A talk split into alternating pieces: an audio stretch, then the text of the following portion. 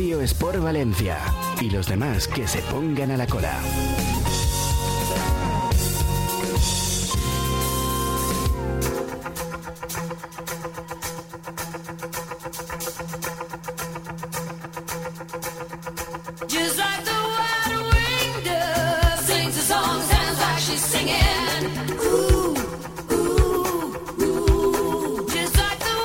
Motor en marcha, en marcha.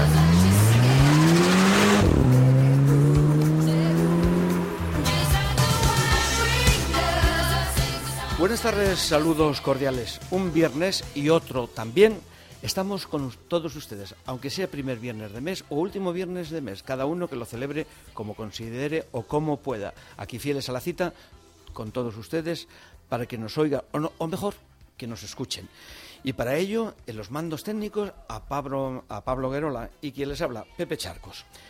Hoy comenzaremos con Antonio González, director general adjunto de Peugeot España, en nuestra sección de, en Banco de Pruebas. Pasaremos inmediatamente después a hablarles de las bicicletas, su cometido y los comportamientos de los ciclistas. Esto será en seguridad vial. Los sabios consejos de nuestro maestro, nuestro consejero en el mundo del automóvil. Juan Gil, gerente de Turbo, centro en Puzol. Para los oyentes que quieran hacer alguna consulta o aclarar sobre su automóvil, gustosamente les atendemos. En este caso, nuestro experto es Juan Gil. Solo tienen que llamar al 96 340 5103. Es un reto que Juan así nos ha dicho. En directo, si quieren hacer cualquier consulta, le atenderemos 96 340 5103. Repito por última vez, 96 340 5103. Nuestro consultorio se pone a su disposición, solamente con que llamen aquí al teléfono y hagan cualquier pregunta. Eso sí, Juan Gil, esperemos que se atreva con todo esto y ustedes sean pues lo más benévolos posibles, que sean buenas y que les hagan buenas preguntas. Y ya para finalizar en el programa, nuestro apartado en dos en cuatro ruedas, a modo de tertulia, con nuestro, nuestros Rafaeles, el Gil y el Segura, Rafa, con nuestro invitado, Quique Bañuls es piloto y forjazón de pilotos y algo más. Es lo que puede dar de sí este programa y esperemos que ya podamos contactar con nuestro invitado, pero bueno, así, pero como ya tenemos aquí también otros invitados y en este caso es nuestra invitada, como la semana pasada lo prometido es deuda, así lo dijimos, Mari Carmen García Peñalver es responsable de marketing y comunicación de ABAI, Asociación Valenciana de Autoescuelas. Mari Carmen, buenas tardes. Hola, buenas tardes a todos. ¿Hemos pasado un poco de frío? Pues sí, bastante. En la puerta. De todas formas, hay que tener en cuenta que estamos en enero. Sí. Entonces, bueno, de alguna manera hay que esperar frío. Sí, eh, claro, y más cuando se está fumando. ya me ha pillado, ya me ha pillado, ya me ha pillado. Tenemos buen equipo, ¿eh? Nuestros colaboradores nos lo cuentan todo, ¿eh? El equipo de observadores y ojeadores Sí. también los hay, ¿no? No solamente en el fútbol, ¿eh? aquí también, hombre, ya lo creo, ya lo aquí creo. también los tenemos. se ha chivado, se ha chivado el chaval. Maricarmen, si te parece, eh, yo empezaría diciendo, bueno, es una, casi es una frase hecha, es un... Las bicicletas son para el verano. Es una obra de teatro escrita por Fernando Fernández Gómez y en 1978, si no me recuerdo, consiguió el premio Lope de Vega. Pero no estamos aquí para hablar de esto, aunque también no nos importaría hablar de teatro y hablar de cultura. Y menos de Fernando Fernández Gómez, vamos. Aunque, bueno, no, sí, también tenía su pequeño genio, ¿verdad? Pero bueno. Todos los genios deben tener su genio. Su genio, ¿verdad? Es el, genio de Aladdin. Personalmente no lo sé, pero como, como artista. bueno, yo le vi una vez aquí Como artista, un gran artista. Bueno, hay que, hay que quitarse eso. Yo recuerdo una película famosísima que era de fútbol en la época, bueno, de, bueno, de los, no sé si serían los años 50 o por ahí, no sé, o los 60, no sé. Y marcó un, un gol con el trasero. Fíjate, ¿ves? era un genio. Esa no la conocía yo. Pues ves, mm, siempre se ha dicho que nunca te acostarás si sabes una cosa más. Para mí era a la española un Charles Chaplin, ¿verdad? Sí, Tenía genialidades. Sí, sí, Claro, por eso normalmente los genios tienen también su genio, que es el mm. que muchas veces no compartimos los humanos. Claro los de a pie que somos muy mm, bueno nada somos eso lo que somos de a pie bueno Mari Carmen vayamos entrando en materia eh, las bicicletas son para utilizarlas bien, voy a decirlo yo, así, tal cual. Siempre bien. Y, no solamente de, como recreo y de paseo, sino también vamos a utilizarlas eh, de uso diario y de uso doméstico y de uso de transporte. No es, un, es un medio de transporte que se ha puesto de moda en muy poco tiempo y que ha aparecido, como todas las modas, de manera súbita. Mm. Y como siempre, cuando todo lo que está bien está bien, está bien hasta que degenera. En este momento, bueno, yo ya conozco un montón de gente que le ha pedido a los Reyes Magos un vale en bici. Ah, un carril. No, no, bueno, lo de los carriles es otra cosa. un vale en bici, ¿vale? Y ahora parece ser que ya hay que ir eh, de cualquier manera y en bici.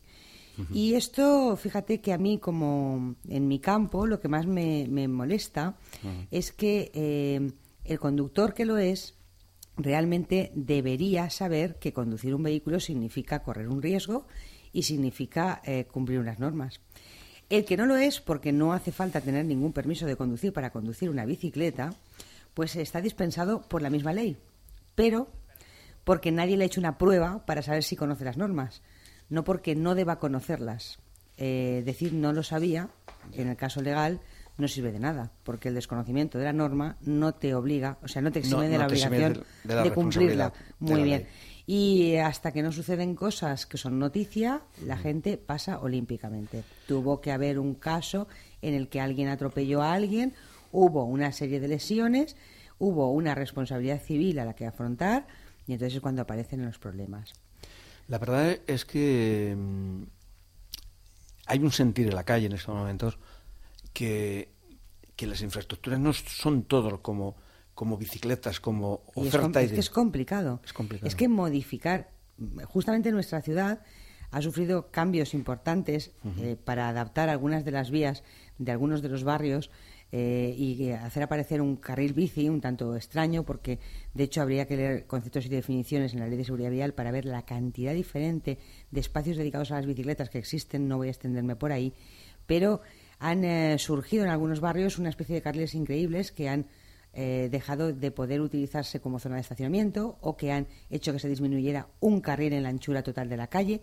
Vamos a ver, es que no podemos mm, partir más que del espacio que tenemos y del presupuesto con el que contamos.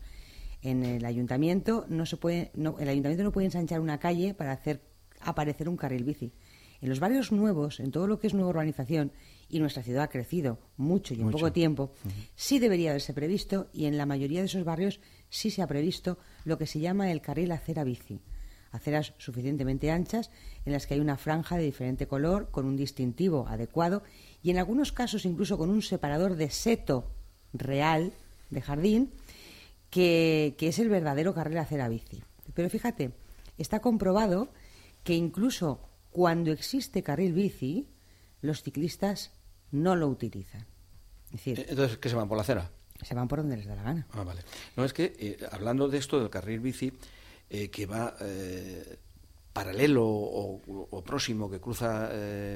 Los que tenemos en la ciudad normalmente son acera bici, suelen estar en la misma acera, sí. Pero que ahí, cuando vayan a cruzar un paso de peatones, la preferencia siempre es del peatón. Está señalizado. De hecho, cuando te aproximas a, un, a cruzar la calzada, porque ha tenido que romperse y porque ha tenido que cruzar la calzada para llegar al otro lado de la acera, por ejemplo, por continuidad, se suele emplear, y eso fíjense los conductores, si no se habían dado cuenta, que junto a la marca vial, junto al paso peatonal, las franjas que todo el mundo llama paso de cebra, nosotros no podemos llamarlo así aquí, tenemos que llamarles paso peatonal, aparece una especie de espacio definido con unas eh, líneas anchitas, discontinuas, que son esa continuidad del carril que muere en ese lado de la acera y aparece al otro lado. Esas zonas por las que debe cruzar el ciclista coinciden con el semáforo y en el semáforo de peatones, además de la silueta del peatón, aparece la silueta de la bicicleta. Ahí compartirían el paso con los peatones, eso sí, los ciclistas por su espacio y los peatones por el espacio, o sea, por la franja de rayas de los peatones. Cuidado, cuidado, porque creo que es a esto a lo que te refieres. Cuando no existe esa, ese paso para ciclistas en la calzada, el ciclista cruza por cualquier paso peatonal cuando el semáforo peatonal está en verde y que es un paso exclusivo para peatones. Si atraviesa la calzada por un paso peatonal, deberá hacerlo a pie, a paso de persona. No puede hacerlo montado sobre la bici y a 30. Bueno, a 30 en el mejor de los casos. se corre más de 30 en bici. Efectivamente. Yo pensaba que no, que eran los ciclistas. en la mayoría de ocasiones eh, nos encontramos, bueno, cuando no eh, es un ciclista que circula por donde le apetece, unas veces va por la acera, otras en sentido contrario, unas por el carril bus, otras por el tercer carril, y en otras ocasiones, pues, bueno, simplemente giramos esperando encontrar un paso peatonal como conductores eh, para los peatones y el ciclista aparece de una manera increíble en uno o en otro sentido y a una velocidad que si no nos lo llevamos es porque no podemos preverlo y si no se lleva un peatón es por suerte para el peatón. Yo esta semana he tenido tres experiencias. Una no sé si es que se ha repetido dos veces, no sé si la comenté contigo la semana pasada, creo que no, de bicicletas. En Pereral 2, un ciclista que cruzaba eh, y casi se, se lleva a dos personas por delante y bueno, y se empecinó de cruzar toda la avenida y la cruzó. y gente parada, pitando, los coches y todo eso. Bueno, el que pite no quiere decir tampoco que defienda yo a los conductores de, coches que pitan, que no se debe pitar. Pero bueno, pasé la pechina, antes de ayer por la mañana, otro chico en dirección contraria. Sí, te, te digo. Pero además es que en vías de sentido único te vienen en sentido contrario, eh, emplean el, carril bus no solo como carril, digamos, para apartarse del resto, sino en sentido contrario. te pueden aparecer de manera súbita en una calle en la que no cabe más que un coche por la anchura. Y vienen también en sentido contrario. Fíjate, hay muchos barrios, eh, yo vivo en uno de ellos, yo vivo en Benimaclet, y hay, las calles son estrechas, son del estilo del Carmen, pero un pelín, como era el ensanche, un pelín más ancho, ¿vale? Ah, y ahí nos han... es muy bonito eh, el barrio. A mí que no me lo toquen. Su plaza y su terreta, sí, sí, Bueno, en este caso eh, nos han pintado lo que se llaman ciclocalles. Esto está definido en, el, en, la normativa municipal. Eh, habréis visto, algunos de vosotros, una, una silueta de una bicicleta pintada en blanco en la calzada y dos líneas en forma de V invertida, como es que yo no sé muy bien lo de los cabos y los sargentos, pero no sé si es cabo o es sargento. Son como dos Vs, ¿vale? Dos Vs. Sí, sí. Dos, en la mili se eh, llamaban sardinas, cuando eran los suboficiales. Sí, y tenían dos, tenían dos Vs, de estas así, en, la manga pintadas. Una V cruzada, creo que sí, pero que era primera. Dos Vs. Estamos hablando como si dijéramos el, el, el, el emblema eh, de Citroën. Ah, dos Vs en forma de flecha, ¿vale? Dos paralelas y una, sí, sí, en el sentido de la marcha. Ah. Dos, dos Vs con punta en el sentido de la marcha de circulación y una silueta de una bicicleta. Son ciclocalles. Vienen además reforzadas por una señal vertical, es decir, que tiene la silueta de una bicicletita, como si fuera esta de la zona 30, eh, una bicicletita y pone eh, ciclovía o ciclocalle. Bien, la velocidad máxima ahí para todos los conductores es de 30 porque se supone que es un paso habitual de ciclos y en esa calle, mm, pues digamos que mandan los ciclos. Y eso la mayoría de los conductores ni sabe que existe. Aunque es otro tema y ya iremos tocando no me, no me, toques la zona 30, que eso es otro tema. Sí, están pintadas ahora de color naranja. Bueno, un naranja feo quizá, ¿no? Mm, bueno, pero eso es una zona de estacionamiento para, para los residentes. Mm, que no es zona azul. No, claro que no. Entonces yo llego y no puedo estacionar. ¿Tú tienes permiso? Mm, no me la ha dado nadie, claro. Pues entonces no. Pero todavía no me han prohibido. Yo paso de vez en cuando por el barrio. No, no pasarse puede pasar. Lo ah. que no se puede es estacionar en las zonas eh, que están limitadas para eh, o reservadas para el estacionamiento de, zona, de gente residente. Esto mm. está en la zona del Carmen. Sí, sí, Se ha empezado a pintar en la zona del Carmen. De la, zona, de la zona centro mm. tenemos que hablar y eso requiere... Otro programa es que si estamos hablando de bicis, estamos hablando de bicis. Bueno, claro, está claro que sí. No, y de la, zona 30 además hablaremos porque es muy importante que la gente sepa que esa zona 30 ahora mismo eh, nos obliga incluso por la relación de semáforos a mantener esa velocidad. Y si circulo a mayor velocidad... Es que está pintado el 30... No solo me ha voy, recordado todo eso. Cuidado, no solo voy a poder ser captada por las, eh, por las imágenes del radar, sino que además llegaré el primero al siguiente semáforo en rojo. Mientras que si mantengo... Y estarás penalizado. No, es decir, llegarás el primero y mientras, que si tú mantienes en el itinerario la velocidad 30, los semáforos irán manteniéndose a tu paso y irás hacia... Claro, claro, eso está todo, está todo, estudiado. Mira este, claro. Yo pensaba que no, que no, no, no, no, Era improvisación dura y pura. No, no, a ver, eh, yo no sé en otros ayuntamientos cómo funciona, pero en el Ayuntamiento de Valencia sé cómo funciona el urbanismo y la verdad es que bueno, es muy curioso. Yo creo que mucha gente debería saber muchas cosas del funcionamiento, incluso de la regulación de los semáforos en la ciudad. Yo estoy hablando de un ayuntamiento grande. Los ayuntamientos pequeños tienen, se supone que menos problemas de tráfico. Se supone. Eso es lo que se supone. Veremos a ver. Oye, las calles eh, peatonales, la preferencia es del peatón siempre, pero las bicicletas pueden circular. A ver, fíjate, te voy a dar las normas de circulación de la bicicleta para que te quede clarito del todo. Circulación por las vías y carriles señalizados y habilitados al efecto. Es decir, si tengo carril bici en esa zona, en esa calle, por ahí y punto. ¿Y si no...? eso, si tengo, te digo. Si no tengo una zona especial para circular, lo haré por la calzada y por los carriles más próximos a las aceras.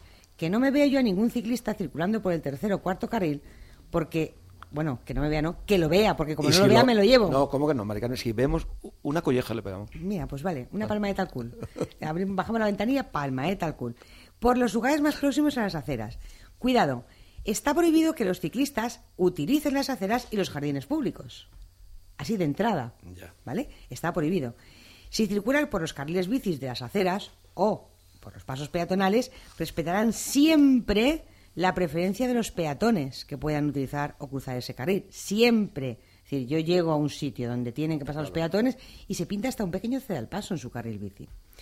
Podrán circular por las zonas o calles peatonales, voy a tu pregunta, si no hay señal que lo prohíba y siempre que dispongan de una anchura libre al menos de tres metros. ¿Por qué? ¿Y tú crees que la hay en Valencia? sí, aceras de tres metros, ya lo creo. Muchísimas. Con tanto mobiliario urbano y tanta terracita y tanta Tres metros, muchas Y tantos fumadores ahora. Y si no, y si no, que circulen por la calzada, por el carril derecho, ningún problema. O por su carril bici. Ojo, otra cosa también muy importante es que cuando haya peatones deben guardar con ellos al menos un metro de ah. separación por seguridad. Pero otra cosa también que creo es muy importante es que sepan que no pueden circular junto a los patios, junto a las fincas, deben guardar con, las, eh, con los edificios al menos un metro. Y esto, supongo que los que mejor lo entenderán, serán los camareros, que salen del bar con la bandeja para servir a la terracita que tú me dices, y como pasa un ciclista a velocidad abismal, se lleva la bandeja. Yo salí anoche a las nueve y media de la tele, de Canal 8 Tele Valencia, en la calle Reina Doña Germana, y una señorita, no voy a decir la, nacionalidad, Cuidado porque, alguien se chivan todos. Me ¿eh? pueden pegar, pero bueno, una chica eh, sí estuvo dentro de los límites, casi me atropella, pero... Eh, a un metro, a un metro. A un metro, que el frenazo detrás de mí porque, bueno, hay una lógica que, que, nosotros circulamos y en el sentido de hacer y tal respetamos siempre la derecha y la izquierda eh, es así, ¿no? En las aceras. Yo me fui un poco a la derecha porque había una señora con su carrito y una, bueno, pues una señora, yo, dos señoras y un carrito. Y, y la acera, y como hay mesas y tal, yo me, fui un poco para la derecha, dejando la parte interior y por mi izquierda, que es lo correcto, digo yo, en, las aceras también. Y en ese momento la bicicleta venía detrás de mí, claro, como venía de aquellos, pues se fue para la derecha, yo me fui. Si no hay espacio y la rueda me pegó en mi pie. Y frenó, y oí el frenazo, ¿eh? Si no hay espacio, si no hay espacio, nueve y media. si no hay espacio libre de tres metros en la acera, no utilizan la acera, está prohibido, ¿vale? Y si existe esa, esa anchura libre, que tengan cuidado cuando se crucen o cuando adelanten a otro peatón, porque la ley les obliga a guardar esa distancia prudencial mínima de un metro.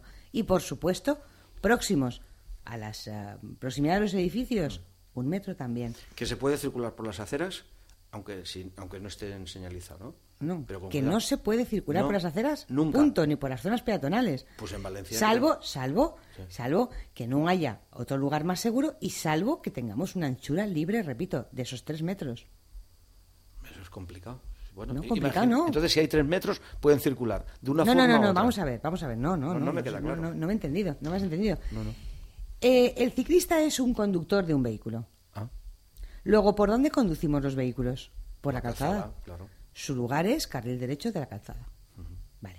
Si existe carril bici, por, el carril, bici. Y si, no, existe carril bici y circular por la calzada es muy grave, deben eh, circular por la acera solo, o pueden circular por la acera solo, si la acera tiene esos tres metros y siempre que guarden ese metro cuando adelantan o cuando se cruzan con un peatón y ese metro con las eh, fincas colindantes.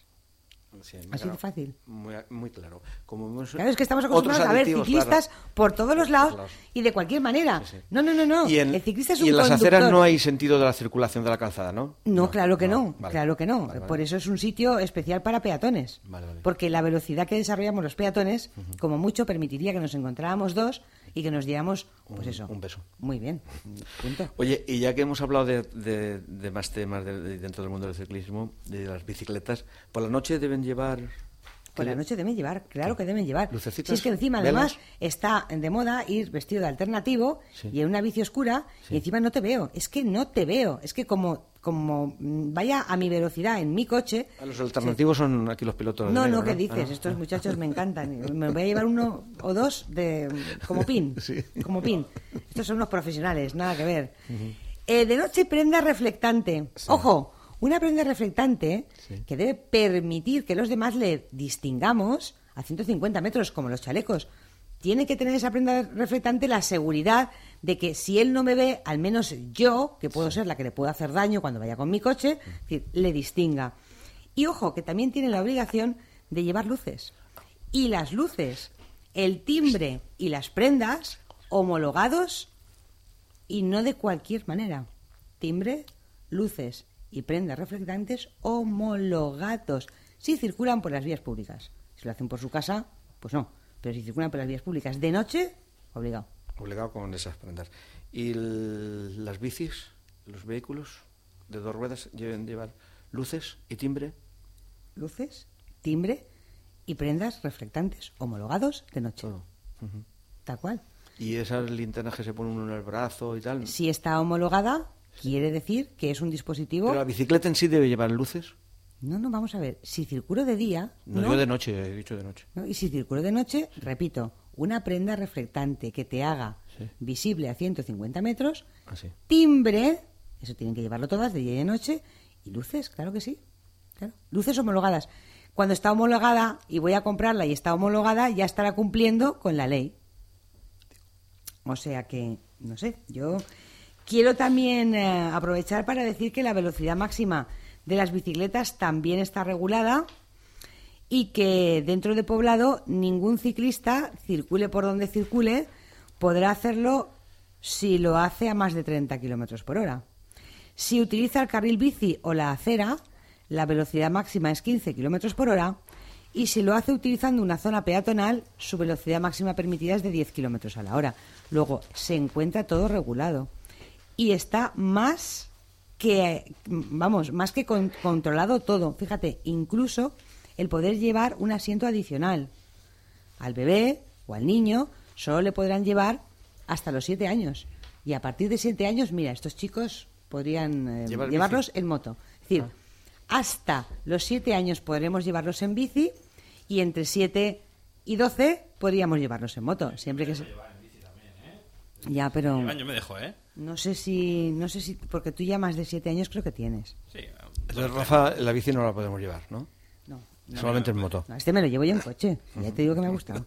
Yo le, quiero, hacer una pregunta a nuestra invitada, no compañera ya casi, porque es compañera nuestra. Fichamos. Eh, o sea, un conductor, por ejemplo, que ve una irregularidad con una bici, eh, no llevan matrícula, no llevan nada, ¿cómo puede denunciar? Porque a nosotros nos ha pasado también, nos ha adelantado una bici por una acera no hemos podido hacer nada. es una lástima, es una lástima, pero es un vehículo que carece de, distintivo y de matrícula. Eh, no está obligado a que su conductor eh, pues haya recibido ningún tipo de formación, eh, no, no, hace falta disponer de ningún permiso ni autorización y bueno, sí es cierto que no, que no tiene. Eso sí, vamos a ver, una denuncia se puede presentar y desde luego en contra de la ley de seguridad vial simplemente pues tomando, claro, tendrías que tomar sus datos. A mí lo que me duele muchísimo, y esto ya es personal y profesionalmente, es que además haya, por ejemplo, un agente en una esquina que esté, pues no sé, cualquier policía de barrio. Yo no quiero que el policía de barrio se ponga a multar a todo el mundo, pero yo creo, y más siendo un policía de barrio, que lo que debería hacer es esa labor educativa que se supone que debe eh, acontecer en estos casos. Es decir, soy un ciclista, eh, eh, me voy a pasar, porque se me ve que me voy a pasar, y el policía toca el pito, me da el alto y me dice, ¿ve usted cómo está el semáforo? No puede cruzar.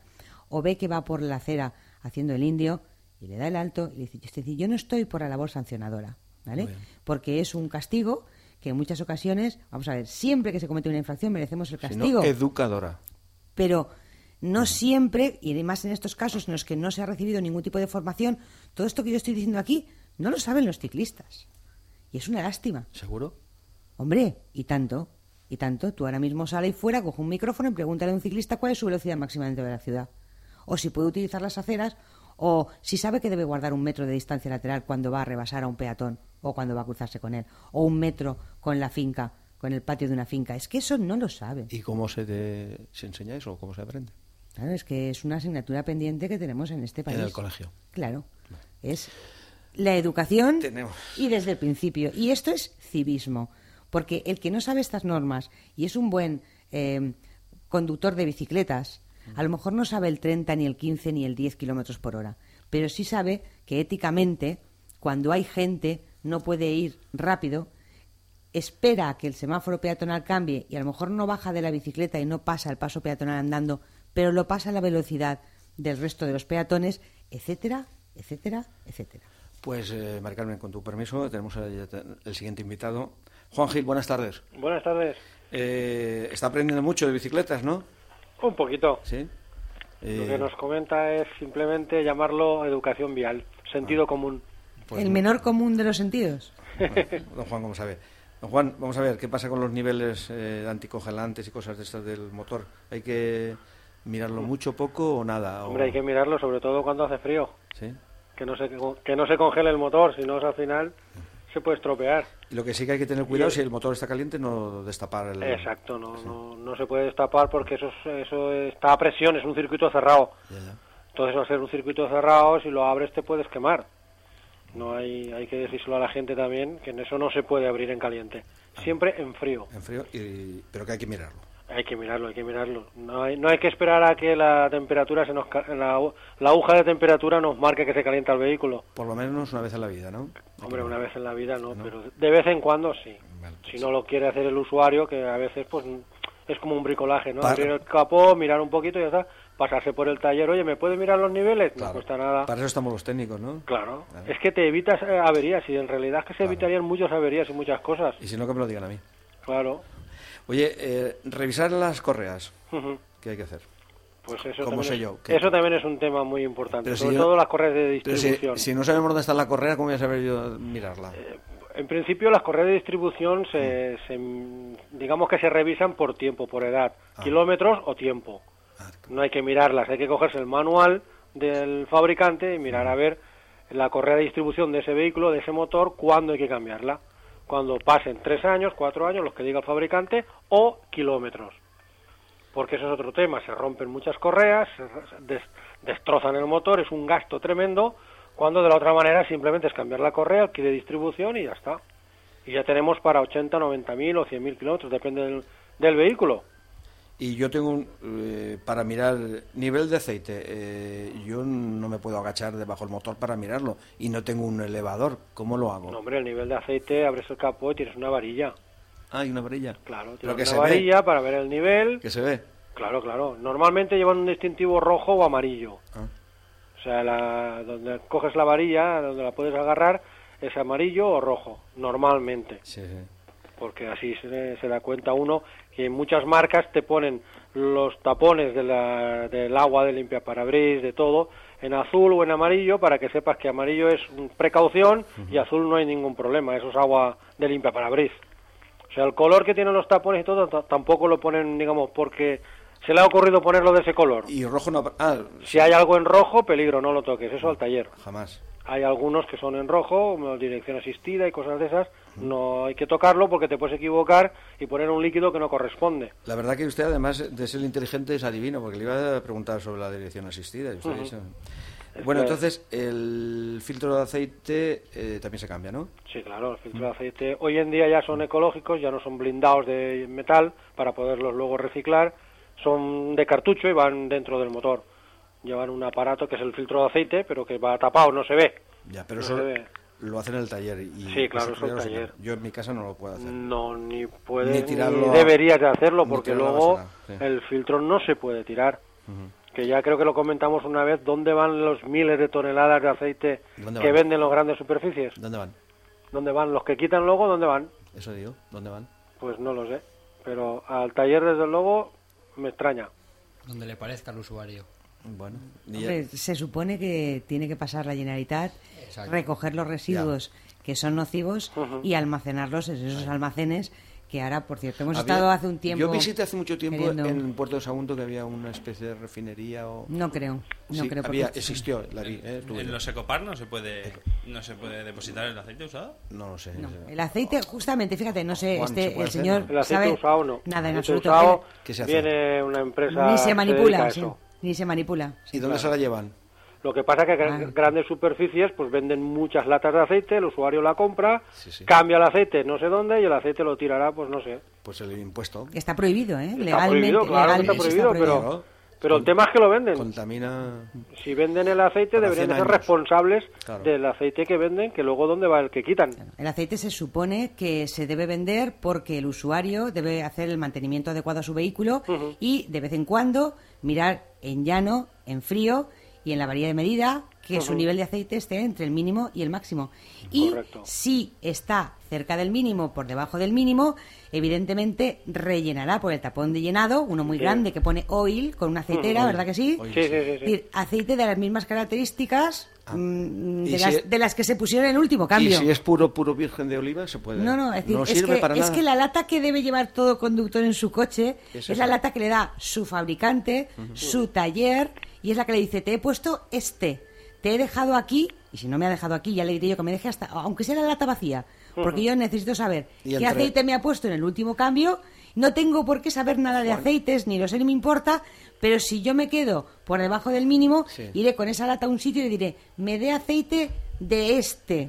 Me dará de ese y de ese será del que yo deba rellenar. ¿Y entre no llevar aceite y poner el aceite de oliva?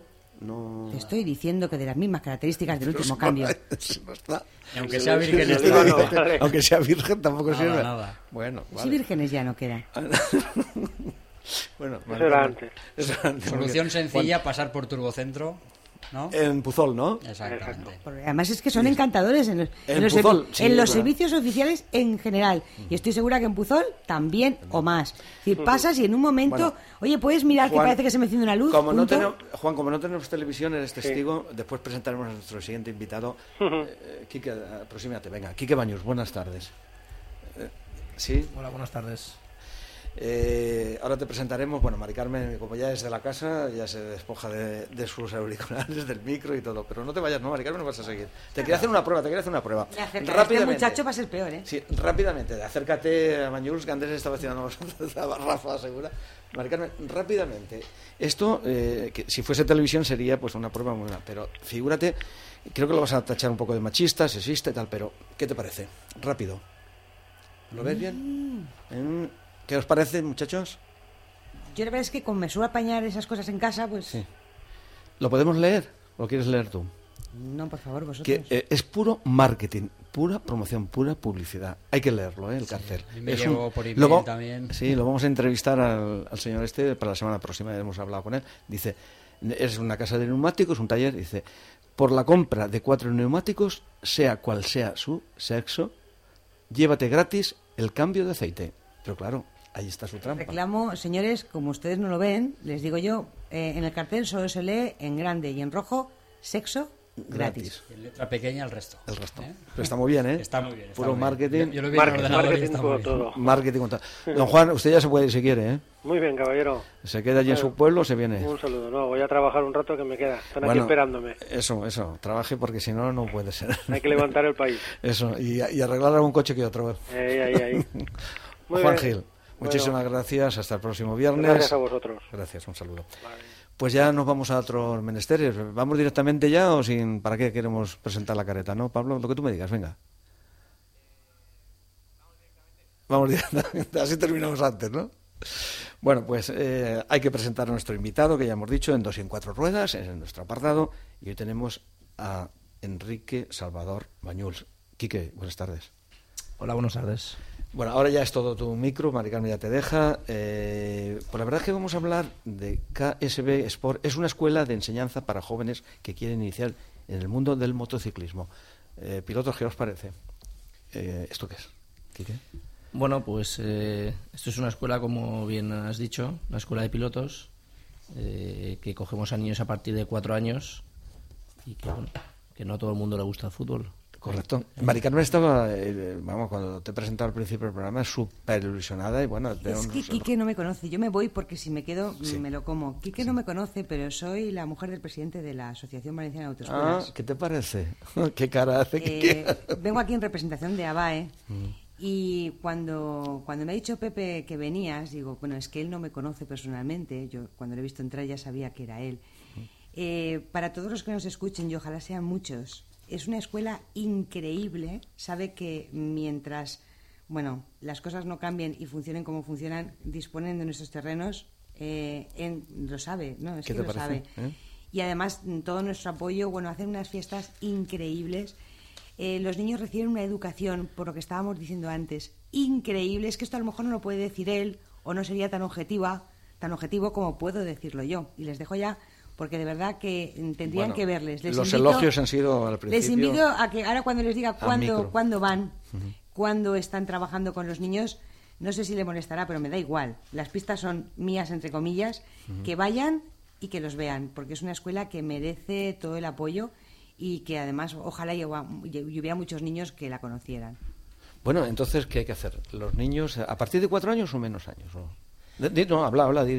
no, bueno, yo como, como, alusión, yo la verdad que para mí ha sido una, una sorpresa, no la, conocía, no la conocía en persona y la verdad que, bueno, eh, yo, mm, si, si KSB hoy en día es lo que es, eh, yo creo que diríamos que casi el 90% es eh, gran parte de culpa tiene ABAE porque disponemos de, y lo digo y siempre lo he dicho y lo diré, las mejores instalaciones que hay hoy en día en todo el territorio español para la realización de, de las prácticas que nosotros realizamos.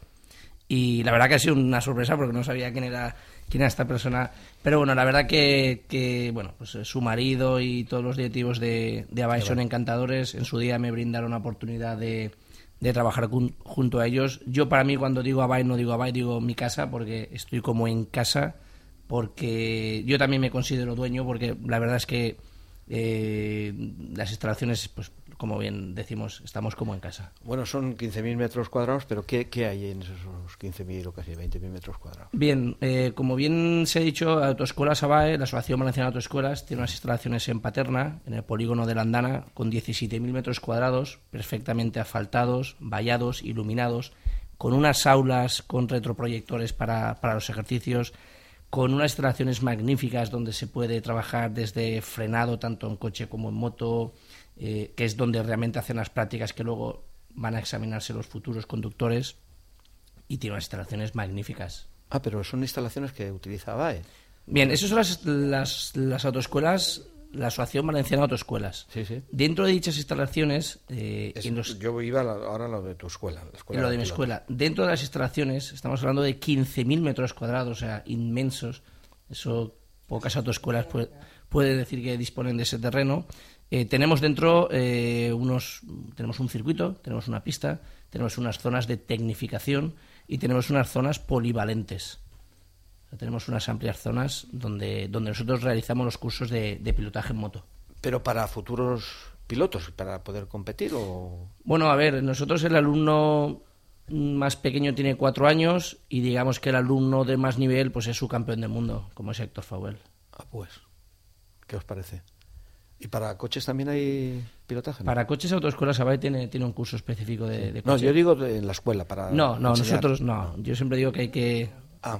Hay que, hay que trabajar lo que uno domina y creo que nosotros... Vosotros sois motos, moteros. Sí, nosotros eh, realmente estamos siendo un referente a nivel nacional. Porque hay que tener en cuenta que en España hay muy pocas, eh, muy pocas escuelas de pilotos que, que den... ¿Cuánto tiempo lleváis? Nosotros llevamos cinco años. Solo cinco años, qué pena, porque es verdad, eh, es importante.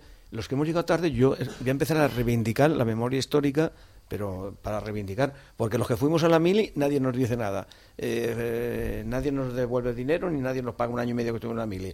Yo, yo tengo tres hijos, uno de mis hijos quería pilotar y, y motor. Yo no tengo moto, no tenía posibilidades, ¿dónde lo llevaba yo? Claro, el niño tiene ahora 30 años Hace 25 no había nada de esto para cuando te tenía 4, 5, 6 años. Es decir, que hemos llegado tarde siempre, es que somos una generación un poco tonta y perdida, pero los políticos no nos ayudan, solamente nos machacan, que paguemos. Yo solamente hago pagar multas. Como tengo tres carnes y el mío cuatro, venga, multas toda la semana tengo una multa. Pero bueno, de aquellas, eh, cuidado. Sí, bueno. sí que son de verdad, porque estacionas mal y bueno, ¿qué vas a hacer? El hecho de montar la escuela fue más que nada por, por esto. Yo estuve trabajando, y de hecho sigo trabajando con, con bueno, yo tengo aquí tu currículum ahí, eh, hablando también de ti. Sí, ¿eh? bueno, pero el currículum se puede poner muchas mentiras. No, hombre, no, pero tú no. De cara al ordenador puedes poner muchas cosas. Y te iniciaste en el mundo de las carreras en el 94, ¿es verdad o no? Sí, sí, no. La primera verdad. Es broma, es broma. Todo lo que pone es cierto, aunque la verdad que, como bien digo, en muy poco espacio de tiempo y competiste en el campeonato. Sí, yo estuve haciendo de velocidad y todo eso. Sí, yo llegué a hacer el campeonato de España y bueno, realmente cuando hubo que dar el salto al mundial, pues es muy complicado. Es complicado, ¿verdad? Muy complicado, porque ahí hay, hay unos factores que, bueno, tampoco me gusta recordar mucho, pero que son un poco amargos. Sí, son bastante amargos, pero es la realidad, es decir, no podemos evadir la, la realidad y, y, bueno, son factores de factores económicos. Sí, ya. sí no, es que estaba aquí con un recorte. eh, lo he leído esta mañana y es una pena, es una pena. Lo de Mary, Roberto Meri, es una Roberto pena. Meri. Es que es, es indigno esto. Lo que pasa es que esto, mm, esto es un... Él lo dice, dice, es triste que para correr dependa solamente del dinero. Esto es un tema tabú, pero yo creo que hay que sacarlo a la luz de que ah, pues venga, venga, aquí estamos, venga, pilotos, a hablar. No, ya llevamos intentando sacarlo a la luz en todos los programas, pero es verdad. Es en eso estamos. Un poco vergonzoso. Yo la verdad que yo lo vi en mis carnes como tanta gente que yo tuve que dejar de correr por problemas económicos.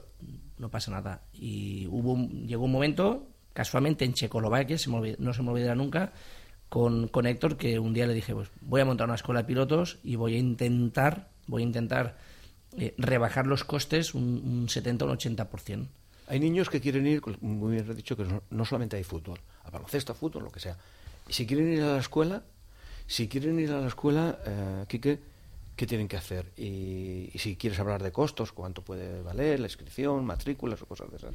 Y mm. ahora te tengo que decir cosas tuyas, contéstame, pero yo quiero decir que sepan los padres en qué manos está. El señor Quique Bañols, que no quiere decir que no, no nada, no nada, es es eh, tiene dirección de competición, eh, posee títulos de dirección de competición, comisario deportivo, comisario técnico, manager deportivo y actualmente dirige eh, y presenta también un programa ha presentado en algún en alguna televisión que sabemos que también y la verdad que está un hombre preparado, joven y la verdad la cualidad humana se demuestra y teniendo delante y mirándote a los ojos, que se nota más. Eres un tío que vales, eres un señor con un bagaje profesional y donde los padres deben de confiar. Y de verdad, de verdad, si su hijo no le gusta el fútbol, llévelo eh, a la escuela de, de pilotos que está aquí ahí al lado, en, en, bueno, en la Andana, el restaurante y la zona esa de la Andana, que no sé, es un polígono, ¿eh? ¿Eh? Sí, sí, Mercana. Acércate. Estamos compartiendo en el kilómetro 9 de la pista de Muz, es que está muy cerquita, frente a los cines Quinópolis. Pues mira, eh, usted se va al cine y el niño lo deja pilotar un rato. Creo que quiero comentar que, que en esta escuela no es el típico sitio donde es un circuito de cars y los niños van a correr sin protecciones, a lo loco, no. Hay que tener en cuenta que en esta escuela hay, hay distintos niveles. Tenemos el nivel de iniciación, evolución y competición. Cada nivel tiene su monitor cualificado. Cuidado. No cualquier persona que dice, yo es que me gustan las motos y mi hijo no. Eh, hay una entrevista previa con los padres donde se le dice de que aquí hay un sistema de trabajo, aquí hay un método. Y, y, lo primero lo primero es la, la, diversión. A nosotros decimos que nos gusta formar primero personas y oh. luego pilotos. Qué bonito. Sí, porque yo creo que actualmente pasa también eso, los padres quieren ver, a los niños y quieren que... Perdona. no, no, no, no, no, sí, no, no, quería preguntarle aquí que eso, que yo creo que muchos padres eh, en la actualidad ven a, por ejemplo, a Pedrosa, ven a niños tan pequeños corriendo y quieren que su hijo sea igual. Y los niños yo creo que llega un momento que se saturan y ya no, no les gusta, no disfrutan, ¿verdad? ¿Cuál es el camino a seguir por un padre que quiere que Nosotros lo tenemos muy claro. Eh, el niño que en KSB no aprueba, o sea, el niño que suspende en su cole, en KSB no está. Eso lo tenemos clarísimamente claro. Vamos a ver. Si quieres fomentar eh, que en el futuro sean personas, indudablemente, si un niño está suspendiendo, un niño que tiene 10 años, tiene que estudiar. Hay que tener en cuenta que el 0,02% llega a la élite. Sea, el bagaje es dificilísimo. dificilísimo por no decir imposible. Aparte estás formando también futuros, aparte de futuros pilotos, futuros conductores que van a estar por la carretera y saben técnicas de conducción para evitar problemas de, patinaje, de frenado, de demás. Entonces, eh, esta labor no solo va dirigida a, competición, igual que, pasa con, que puede pasar con, con, nuestro caso, con los rallies. O sea, estamos formando pilotos. O sea, no tienes que decir, no, piloto de motos, piloto de rally, ese tío está loco, no. O sea, ese tío, esa persona, ese chiquillo está aprendiendo, tiene unos conocimientos de pilotar moto o coche que luego en la calle eh, no es que vaya haciendo carreras, pero ante cualquier situación de riesgo, pues sabe frenar mucho mejor que cualquier otro, eh, otro conductor de la vía. Entonces, con eso vamos a disminuir accidentes. Seguro. Yo, mm, está claro que los Rafaeles aquí saben mucho de esto, lo que es el mundo de la competición y de pilotajes. En este caso son ellos son de coches, pero bueno, de motos sería lo mismo. Yo lo veo más difícil. es lo mismo. Pero yo lo veo más difícil. Los ruedas lo veo más difícil. tener una escuela de para, pues, para cuatro ruedas y esto mismo que están haciendo con dos ruedas, pues al que no le guste la moto, decir, lo pudiera hacer con dos ruedas. Pero estamos hablando de enseñanza, estamos hablando de educación. Ahí donde yo quiero cultura, cultura del motor. Cultura del motor. Ahí me quiero quedar. Estamos hablando de, de sentir que lo que hago lo hago así, no porque sí, sino porque es la mejor manera de hacerlo. Exacto. Eso es lo que le, quería transmitir aquí, que la manera de orientar a un niño tan pequeño para que disfrute las motos y aprenda a pilotar. Yo os lo digo desde fuera, que me corrija él, porque yo he ido pocas veces, pero hacen además unos festivales, vamos a decirlo así, como cuando el niño va a ballet, pues al final del curso la niña, el niño baila, ¿no? Bueno, pues cuando el niño va a la escuela de motos, eh, tienen unos campeonatos entre ellos mismos a su propio nivel, no pueden competir con el nivel que no tienen. ¿vale? Y ahí os puedo decir que lo más agradable es eh, ver que los, los padres, porque aquello es, aquello es un montaje y un festival, allí se hacen paellas es todo el día. Y hay entrenamientos libres y hay entrenamientos por equipos y hay una fiesta y hay una paella y está el SAMUR y está todos los sistemas de seguridad, los bueno, todos los parapetos, los raíles, eh, los muros New Jersey de estos, eh, bueno, ellos ahora mismo tienen eh, los que se rellenan con, con, agua, ¿vale? Porque claro, poco a poco vamos se, va, se va haciendo lo que se puede. Estamos hablando de lo mismo, dinero, pero bueno, los sistemas de seguridad son increíbles. Y cuando un niño se cae en la carrera, la diferencia eh, respecto de las carreras que vemos en la tele, ¿vale? Es que la que chilla y cruza el muro New Jersey es la mamá, ¿vale? pero eso las hay en todas. No, no, pero vamos a ver. los deportes. En el fútbol te pegan. La seriedad y la disciplina que llevan esos niños es que teníais que verles el equipamiento. Es que no se pueden hacer daños, si es que llevan su casco homologado. Es que además disponen, y eso no sé si lo va a decir él, pero me atrevo yo, disponen incluso de proveedores que les facilitan el equipamiento a esos niños, haciéndoles monos de cuero a medida que no hay para esas edades. Es decir, es que eh, es que tendríais que verla. Para ir, que conoces esas Para ir avanzando, yo me quedo con, una cosa que ha dicho Quique, para mí es primordial. Eh, pero se lo digo como profesor, ¿no? Ha dicho, es que el factor humano, hay que hacer personas. Los niños hay que hacerlos personas antes que nada. Qué pena yo, a ver si hay algún catedrático, alguien de la Universidad de Valencia, a ver si te llevan de catedrático allí, de profesor. Yo creo que hay que enseñar, hay que hacer carreras y hay que enseñar, pero el, factor humano mm, no se cuida, ¿eh? porque a veces sacamos monstruos a la calle. Un ingeniero no sé qué, que hace la mejor virguería y te hacen los difusores esos de la Fórmula 1 y tal. Y luego la cualidad humana, porque es que desde la escuela no se enseña esa asignatura. Y, en las universidades no se enseña eso, lo que tú has dicho.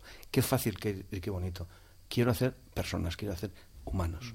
Y los niños, y se empiezan a fraguar desde pequeños. Y en las universidades se hace de todo, se hace de todo, menos personas humanas. Y yo creo que habría que hacer una asignatura del, factor humano que no se hace. Porque a mí un gran ingeniero me parece muy bien, pero si es un ingeniero y no es persona, pobre. Y no es que yo me esté metiendo con los ingenieros, porque tengo familia, tengo amigos y los defiendo y estoy con ellos, pero yo creo que en las facultades y en las escuelas se debía de dar esa asignatura, como tú lo has dicho. Muy bien, y además te felicito y enhorabuena que sigas así. Y si te parece, eh, antes Mari Carmen ha dicho que hacéis competiciones, porque también creo que hay una, algo con, Jorge Lorenzo, ¿no? ¿Hacéis una, copa interescuelas o algo así? Cuéntanos, ¿esto qué es? Eh, bien, vamos a ver. Eh, como hoy en día eh, hay unos intereses creados en el mundo de la competición, que es el gasto, el consumismo, encarecer el producto sí porque sí, no preguntar a un niño qué nivel tiene, lo único que haces es te sacas una licencia y subes al niño en una moto, ni le preguntas las horas de vuelo que tiene el niño, eh, nosotros eso no éramos, no éramos muy partícipes, entonces nos tuvimos que reinventar. Inventamos una competición junto con la escuela de, Jorge Lorenzo. Tenemos una empresa creada, se llama Liga Interescuelas, donde somos dos socios. Jorge Lorenzo en, Palma de Mallorca, claro. Sí, está aquí la eh, escuela. No, no. el padre de Jorge Lorenzo, que es donde realmente salió la escuela, donde realmente, perdón, salió, salió Jorge, tiene la escuela en Palma de Mallorca, que se ah, llama Lorenzo Competición. Nos conocemos desde hace cinco años, entonces pensamos que sería una buena iniciativa competir entre escuelas y dentro de las escuelas por niveles. O sea, dependiendo el nivel, no la edad, sino ah, el nivel que tengas, dependiendo del nivel que tengas, y siempre y cuando esté aprobado por nosotros o por cualquier, por cualquier monitor de KSB Sport, el niño puede competir en una categoría o en otra. Entonces, eh, escalonadamente hicimos categorías de 6 a 8 años, de 8 a 10 y de 9 a 12. Entonces, el niño, por mucho que el padre quiera, no puede correr donde quiera. Entonces, este año ha sido la primera competición, Liga entre Escuelas, que bueno, será casualidad, pero ganó, ganó KSB Sport. Y... bueno, no es casualidad, teniendo bueno, como director, no, es casualidad. Yo pienso que en esta competición. ahí me niego, En esta competición ganó el deporte. O sea, ya no ganamos nosotros. En esta competición ganó el deporte, donde se creó una competición muy asequible económicamente hablando y donde, donde se imprime unos valores donde la, la deportividad es el 99,9% de, del, de las carreras. Cosa que, el, que los coches no se da, ¿o sí? Sí, sí, sí, claro que se da. Y de hecho, nosotros estuvimos, cuando estuvimos Rafa y yo con Alex Portella, ¿recuerdas? estuvimos En, el, en, el circuito de Chest y demás. Y yo me quedé con una, un dato importante y era que antes de la carrera estaban todos los nanos que son contrincantes. Eh, estaban todos jugando al, que te pillo, qué tal, qué cual. Y oye, en cinco minutos a vestirte que vas a correr y te vas a pelear con el que te está, estás jugando hace un momentito. O sea, quiero decir que sobre todo el, ese valor humano que hay, que se les, se les imprime a los, a los nanos desde pequeños, o sea, eh, sale a la luz, sale a relucir. Entonces, eh, es, es, más que enseñar a pilotar, o sea, es, es educar. Sí, sí, y hacer personas. Exactamente. Mm, Rafa de Segura, ¿qué vas a decir? Nada. Sí, yo desde luego me quito el sombrero y tengo que darle la enhorabuena porque es que, tenemos que darnos cuenta de una cosa. O sea, tenemos eh, la presidenta, directora de unas autoescuelas que son la gente que forma. la presidenta, bueno, consorte. tiempo. Una persona importante. Consorte o consorte, ¿qué has dicho, Maricarón?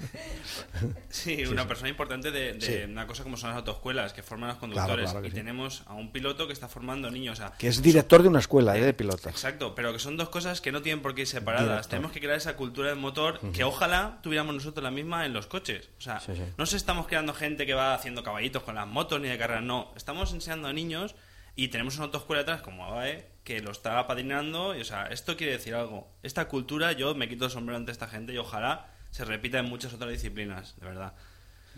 No confundir eh, el que la gente se apunta a hacer un curso de técnicas, se va a un circuito, eh, me da igual dónde, y lo único que quiere es que le metan en un magnífico coche que le va a molar un huevo, per, permitidme la expresión, decir, conducirlo y punto pelota. No es que eso no dice nada, porque luego hay una confusión increíble en la calle. Es decir, aquel que ha aprendido esas técnicas, porque además va a tener unos monitores muy buenos de técnicas, es decir, saldrá a la calle y pretenderá poner en funcionamiento en la vía pública lo que, ha aprendido en los cursos la diferencia entre la competición y el circuito cerrado y la vía pública es algo que tiene que quedar claro desde el principio y queda claro cuando eso se aprende de una manera sensata. Bueno, eh, para centrar la escuela, que Kike está aquí, yo quiero que Kike eh, promocione su escuela, que, es lo importante. Yo soy un padre y quiero llevar a mi hijo, ¿qué tengo que hacer? ¿Llamo por teléfono? Mm. Bien, bueno, nosotros tenemos una página web, pero la verdad que no, todo el mundo tiene internet en casa y eso. Sí, bueno, pero hoy, a decir... hoy en día con las redes sociales la ah, verdad que está cogiendo esto un auge brutal. Indudablemente la persona que, que ya le mueve o le come el gusanillo por dentro entra en internet ksbsport.es y directamente entra a la página nuestra o estamos en Autoescuela Sabá en Paterna, en el polígono de la, de la Andana. Eh, empezamos a ser bastante conocidos, ya somos una gran familia sin ir más lejos, otro día hicimos la comida de Navidad y éramos 120 personas. Estaba, no estabais todos, porque nosotros no estábamos. No estaba, no, no, no, estabais. Entonces eso quiere decir de que, mm, de que ya somos, somos mucha gente, estamos llegando a, a, mucha, a mucha gente. Hay que tener en cuenta que aquí cada fin de semana como anécdota puedo decirte de que bueno de que me voy todos los sábados al aeropuerto a recoger a un niño que viene de Ibiza por ejemplo hay, hay, niños de fuera de Viene gente de Palma, viene gente de Ibiza, viene gente de Santander, Vaya, eh, pues. gente de Bélgica ha llegado a venir. ¿Sí? Sí, o sea, estamos cogiendo ahora mismo un nivel, bueno, pues bastante importante, eh, pero no por nada, yo creo que porque la enseñanza está siendo buena, eh, porque los valores que se imprimen son buenos, hay gente que viene y no repite, pues porque aquí en KSB por hay exámenes, los niños tienen sus exámenes, tienen que saber las banderas, las normas, la reglamentación, cómo vestirse, lo que tiene que comer, pues. preparación física, si suspende no viene. Sí. Y luego nosotros, incluso, fijar lo que tenemos, que tenemos un día al mes tenemos el día social KSB Sport. O sea, un día no vamos a jugar a los bolos, al mes siguiente vamos todos a montar a caballo, al mes siguiente ahora tenemos un acuerdo con el Valencia Club de Fútbol y vamos a hacer un partido contra los niños del Valencia. En fin, estamos realizando cosas más que Ahí veis un poco con ventaja. Mm. Digo contra los jugadores del Valencia de la escuela de fútbol. Ah, desventaja, dices. No, con ventaja. ¿Nosotros? Sí. Si cogéis la moto por la banda. Claro, vosotros tenéis que ir. Bueno, vamos a ver una cosa. Eh, claro que sí. Mm, nosotros, el, la última carrera que se celebró en Autoescuela Sabae, hicimos un partido de fútbol eh, Valencia-Mallorca en minimoto. Qué bonito. Con las caras que habéis puesto no habéis visto nunca en la vida. Yo sí. Me pues, ahí con el palito, ¿no? Pues con un, no, con un, con un balón que mide 60 centímetros de alto y los niños en minimoto hicimos un partido de fútbol. Y la verdad que ahora es, es curioso, pero nos llaman muchos motoclubs de toda España para ir a realizar un partido de fútbol de estos. Oye, nosotros dos nos vamos a apuntar, ¿eh? O sea, no vamos a apuntar cuando, allí. Yo cuando lo no voy demasiado rápido. Si hacéis el próximo, lo quiero presenciar. Yo lo había visto en reportajes de hace mucho tiempo. Que, sí, en, fútbol en moto, sí. Lo había visto hace mucho tiempo. Sí, ya, ya, existe, existe. ¿eh? Yo no sé si era en Rusia o en un país de esos muy Eslovaquia. ¿no? ¿Eh? Eslovaquia. ¿Ves? Eslovaquia. ¿Cómo sabemos un poco de esto? No, Quique, eh, voy a repetir, eh, para que la gente si quiere entrar a la página web, es KSB ¿eh? Sport. Sport.es. Punto es. Y yo creo que poniendo KSB y, si no pones punto .es y pones punto .com, yo creo que también entras. Pero bueno, teléfono, ¿lo decimos, por si acaso? Bueno, ¿O no? ¿O no? No, hace falta. Que entre en la página web y eso. Y antes Maricano ha dicho también, claro, tenéis patrocinadores, tenéis colaboradores, eh, lo de la ropa, hay una boutique también, ¿no? sí, bien, vamos a ver. Eh, ¿Eso es necesario o es un poco...? Como dicen, con la que está cayendo es, un poco, es un poco complicado, pero bueno, siempre hay gente que... Siempre hay gente que, bueno, pues confía en nosotros y cuando antes habéis dicho en el tema de los niños, hay que tener en cuenta que los niños llevan publicidad de ABAE, llevan publicidad de de Ford, llevan publicidad de Racing Boutique, que es la tienda que nos, que nos viste. Indudablemente están jugando ya no con, con, con mi nombre, el nombre KSB, están jugando con el nombre de unas empresas súper importantes y súper fuertes en Valencia y a nivel nacional. Entonces hay que concienciarles de que, bueno, pues de que hay que ser persona, tanto arriba como bajo, bajo de la moto. Sí que disponemos de ayudas, gracias a Dios, no de todas las que quisiéramos, porque yo pienso que si todas las ayudas que tuviéramos fueran como los de ABAE, la verdad que sería... No salimos, ¿no? Sería una pasada. De todas formas, no nos, no nos conformamos porque queremos, según dicen, dicen, estamos siendo un referente a nivel nacional, pero queremos abrir fronteras. Ya hace un mes y medio montamos la escuela también en Madrid a ver, si, por Madrid. A, ver si lo conseguís. Eh, bueno, no me dejas de decir, pero ha sido campeón territorial varios años y muchas cosas más de, que no me deja aquí, que, no quiere. Pero sí que es importante que eres el, eh, entrenas, eres a Héctor Fauber. ¿Y fuiste el manager también de él, puede ser o no? Bien, eh, el, el, año que yo dejé de competir en el Campeonato de España, yo tenía equipo propio. Sí. Y, y Héctor, digamos que empezó su, su andadura a nivel, digamos, ya semi o profesional en el Campeonato de España. y yo le brindé la oportunidad de subirse a mi moto porque yo al chaval le, veía, le veía maneras, eh, ya sabía lo que era una moto y, ya sabía lo que era dar vueltas por, por España. Y nada, hasta el día de hoy. Hmm. Hasta el día de hoy. La verdad que cuando se embarcó en el Mundial me pidió un poco de ayuda. Me dijo, oye, échame una mano, más que nada porque no sé, no sé ni por dónde voy. Hay que entender que no todas las familias pueden coger los trastos, los bártulos e irse con el hijo. Y yo, bueno, pues le eché una mano, iba a las carreras con él. Y más que en en su día era consejero. Consejero, le ponía el hombro para que llorara y hasta el día de hoy. Y hoy en día, bueno, pues entrena, entrena con nosotros, está Navae diariamente entrando por las mañanas conmigo. Bueno, eh, como los pitos nos que nos tenemos que ir, nuestro compañero Vicente Alventosa nos va a tirar, no sé si estará ya por ahí preparado, ya nos estará llamando y dice, este que se larguen ya. Eh, Quique, Héctor Faubel, ¿lo, vamos lo podemos tener aquí? ¿Nos vas a hacer esa ayuda? ¿Puede venir o por teléfono? Sin ningún problema. ¿Para la semana que viene? Sin ningún problema. ¿Si te parece? Sin ningún problema. Eh, sin ningún problema que dice que puede venir. Sí, sin ningún problema. Maricarmen, ¿te apuntas? Me lo estáis poniendo muy fácil. Pues venga, ya sabes. El próximo viernes aquí todos, en, en Unión y en Comandi. Queridos compañeros Rafaeles, eh, habéis hablado poco, claro, la verdad que no nos hemos dejado. ¿Para qué? Para, tenéis que decir. Es importante saber el tema. De aquí que, nos prepare dos motos y pues la semana que viene hablaremos de la escuela. Aquí, siempre dando, como verás, siempre dando. Muchísimas gracias a Quique eh, eh, Bañuls, que es director de la escuela KSB. Suerte, éxito, sigue en esa línea, no te la dejes. Factor humano importantísimo siempre donde esté. Mari Carmen, muchísimas gracias. Próximo viernes, aquí. Vamos a hablar del color naranja, ¿no? De la zona 30. Sí, de la zona de la ciudad de Valencia. 30. ¿Te gusta eso? Sí, 30, sí. Sí, sí, me gusta. Me gusta la zona 30. No sé por qué, pero tiene algo, ¿eh? Le da, le da, le da. Vale. Y aquí los pilotos, hasta la próxima, vosotros no digáis nada. Rafa Segura, ¿quieres despedir el programa? ¿Puedo despedirlo yo hoy? Sí, señor. Bueno, pues gracias a todos los que nos están escuchando, que cada vez son más. Y la gente de internet también, que nos sigue mucho. Y la semana que viene, el viernes, estaremos con vosotros otra vez pues ya lo han oído. Le dejamos con el programa de fallas, nuestro querido compañero Vicente Alventosa. Sigan en la sintonía del 91.4 Radio Sport. Esto fue Motor en Marcha. Hasta el próximo viernes.